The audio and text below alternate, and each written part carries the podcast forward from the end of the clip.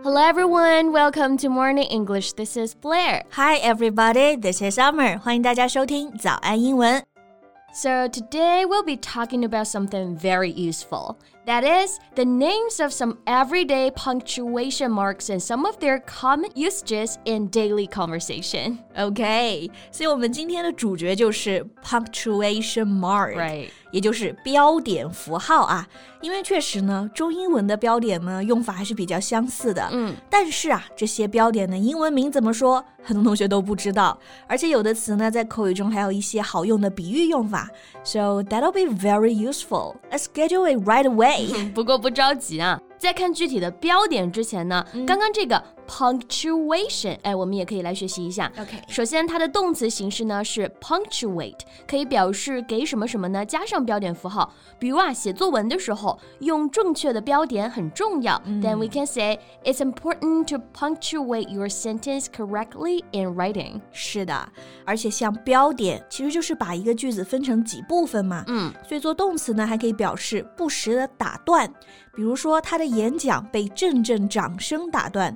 Her speech was punctuated by bursts of applause. Right. Okay, now we know how to use punctuate. It's time to move on to the common punctuation marks. OK，那首先第一个 punctuation mark，我们来看一看句号啊，英文怎么说、Since you'll need that at the end of most sentences. Yeah，那句号呢？它英美式表达里还不一样。嗯，英式英语呢用 full stop。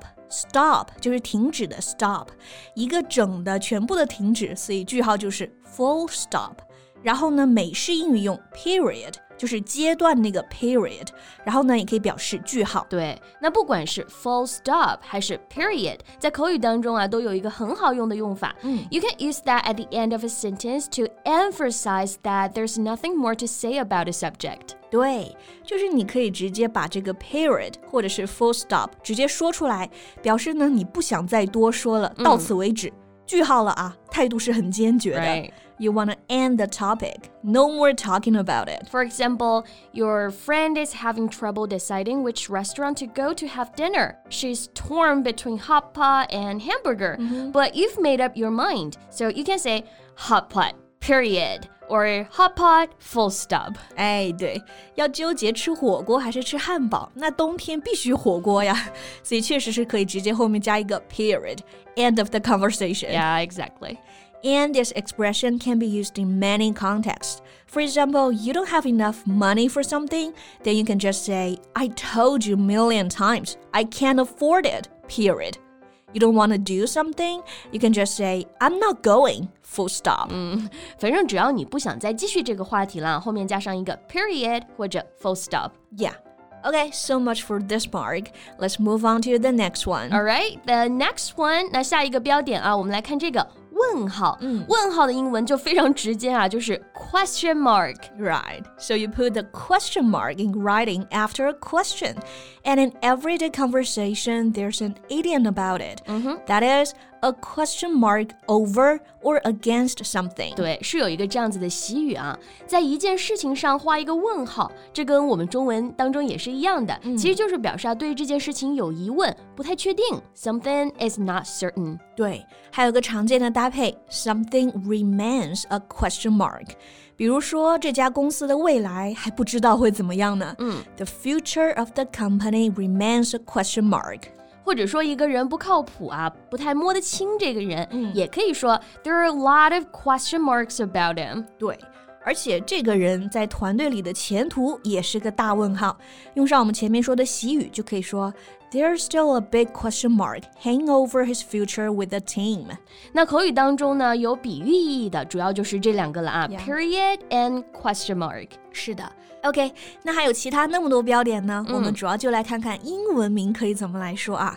那这样，贝贝老师，我来说中文，你来说英文，我们来一个 OK 快问快答。 Okay, bring it on. OK，逗号逗号 comma c o m m a comma ，Good，呃，冒号， colon c o l o n colon 哇哦，分号呢？ semicolon 就是在冒号前面加上一个 semi s e m i semicolon。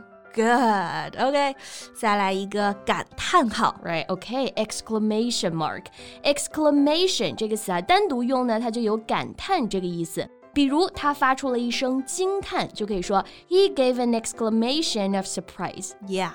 OK，再来一个啊，这个也是非常常见，但是很多同学不知道怎么说的，就是括号。OK，括号用这个词啊，bracket。